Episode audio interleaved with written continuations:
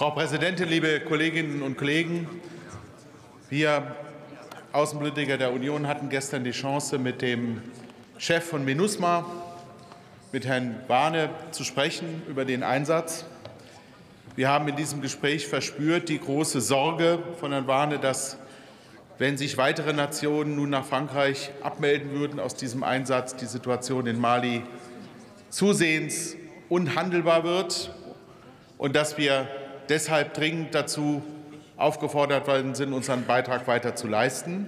Er hat auch von den Schwierigkeiten berichtet, die er hat, bestimmte Unterstützungskernelemente der Unterstützung zu bekommen. Wir wissen das auch dass wir nicht zufrieden sein können mit der Frage Helikopterunterstützung, Luftnahunterstützung in diesem Einsatz. Das wird im Augenblick von El Salvador und dann schon in bald von Bangladesch geleistet, äh, die äh, sicherlich als Soldaten hoch engagiert sind, die aber mit dem Gerät, was ihnen dafür zur Verfügung steht, nicht an das heranreichen, was eigentlich unser Maßstab ist.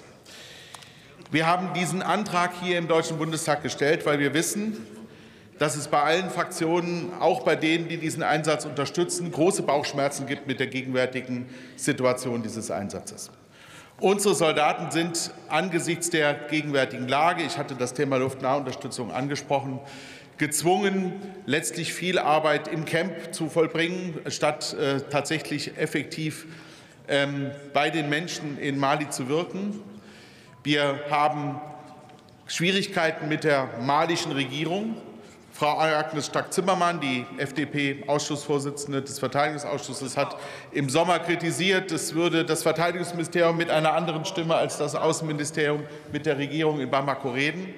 Wir beobachten, dass die Regierung in Bamako äh, Unterstützung von russischen Söldnertruppen bekommt, Truppen, vor denen wir wissen, dass sie vor Völkerrechtsbrüchen und vor ähm, dem Bruch von der Achtung von Menschenrechten nicht zurückschrecken.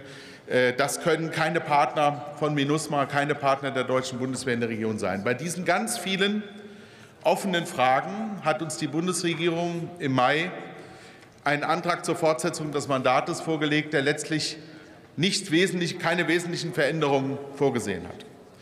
Und sie hat angekündigt, dass für den Fall, dass bestimmte Parameter nicht eingehalten werden, der Einsatz überprüft werden muss. Wir stellen fest, dass einzelne Parameter dieses Einsatzes nicht eingehalten werden können. Beispiel das Thema Luftnahunterstützung.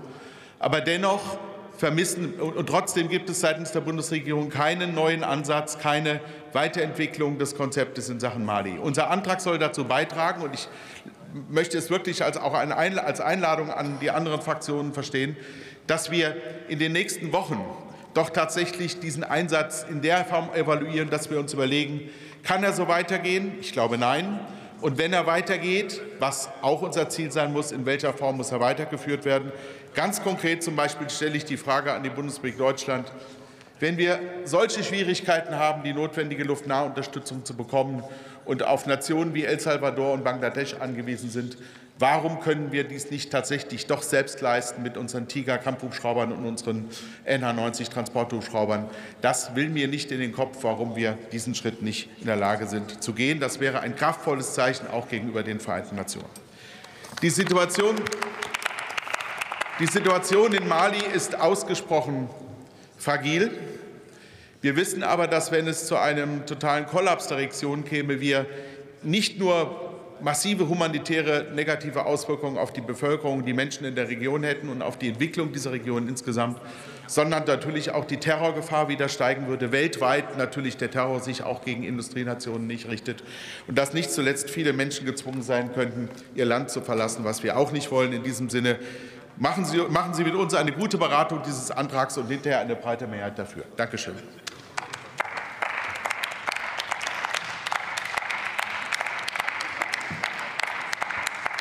Liebe Kolleginnen und Kollegen, ich grüße Sie alle herzlich an diesem Freitagnachmittag, sehe Sie in aller Frische. Und wir fahren fort in der Debatte mit Dr. Karamba Diaby für die SPD-Fraktion.